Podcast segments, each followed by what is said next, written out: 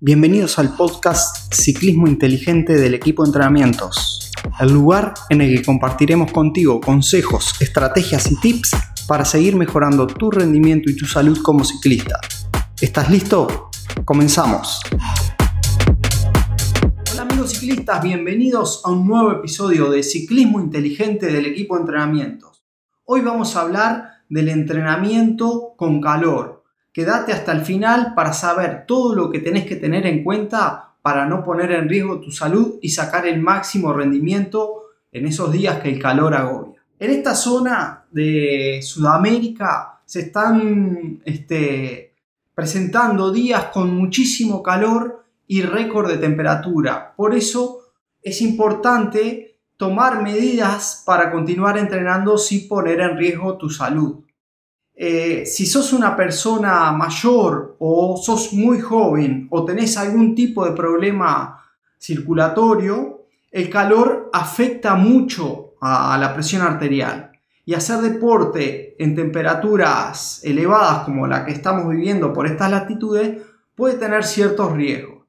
En, otros casos, que, no, pase esto, que no tengas problema con circulatorios o no seas una persona muy mayor, no está del todo desaconsejado, pero siempre hay que tener cierta precaución para entrenar esos días donde hace muchísimo calor.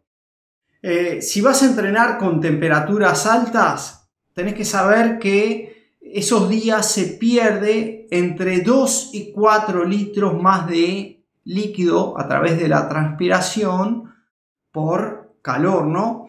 Entonces es importante aumentar la hidratación previa, durante y posterior a los entrenamientos. ¿Cómo hacemos esto? Bueno, si ya sabemos, nos levantamos y vemos que el sol ya está fuerte o vamos a salir cerca del mediodía porque no, tenemos otro horario eh, y el calor es, eh, eh, es mucho, ya podemos empezar a hidratarnos previamente. Por ejemplo, en la hora previa a entrenar podemos tomar una bebida de reposición isotónica, lo cual ya va a empezar a eh, llenar de líquido, digamos, entre comillas, ¿no? Hablando de forma para que puedan entender todos, nuestras células, nuestros tejidos y la pérdida superior que vamos a tener mientras estemos expuestos al calor entrenando va a empezar eh, después, o sea, vamos a ir ya llenos de líquido, entre comillas.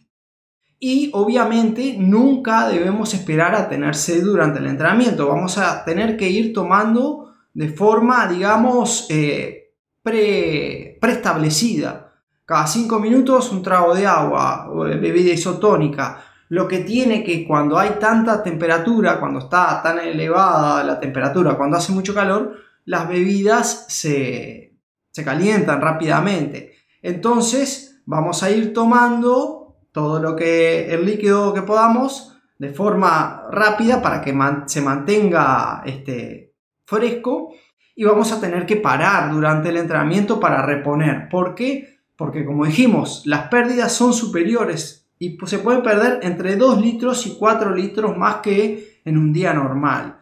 Así que ya tenés que planificar previamente que vas a hacer una parada a la mitad del entrenamiento para comprar eh, agua fresca, para comprar algún isotónico para seguir hidratando. Lo más arriesgado para, para el organismo son los cambios bruscos, ¿no? De cualquier tipo. Es decir, que si este, vas a empezar a entrenar eh, eh, días de mucho calor, lo mejor es hacerlo gradualmente, ¿no? Eh, empezar exponiéndote menos tiempo capaz, ¿no?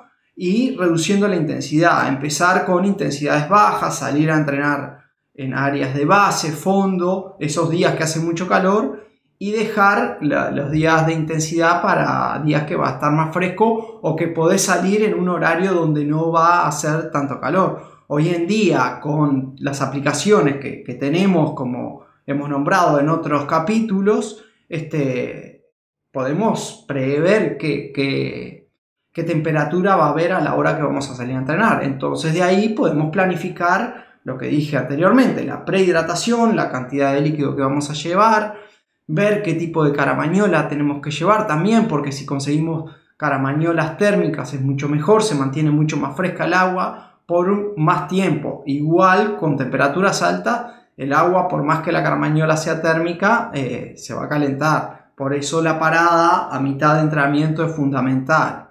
¿no? Entonces, eh, te recomendamos eh, exponerte progresivamente al calor y así ir aclimatando el cuerpo. La exposición al calor es también muy buena para producir adaptaciones similares a las que se producen en la altura, o sea, aumentar la, la capacidad de captación de oxígeno por el organismo, pero debe ser igualmente que si fuéramos a entrenar a la altura, en progresión. No podemos salir de una todos los días al mediodía y con 40 grados.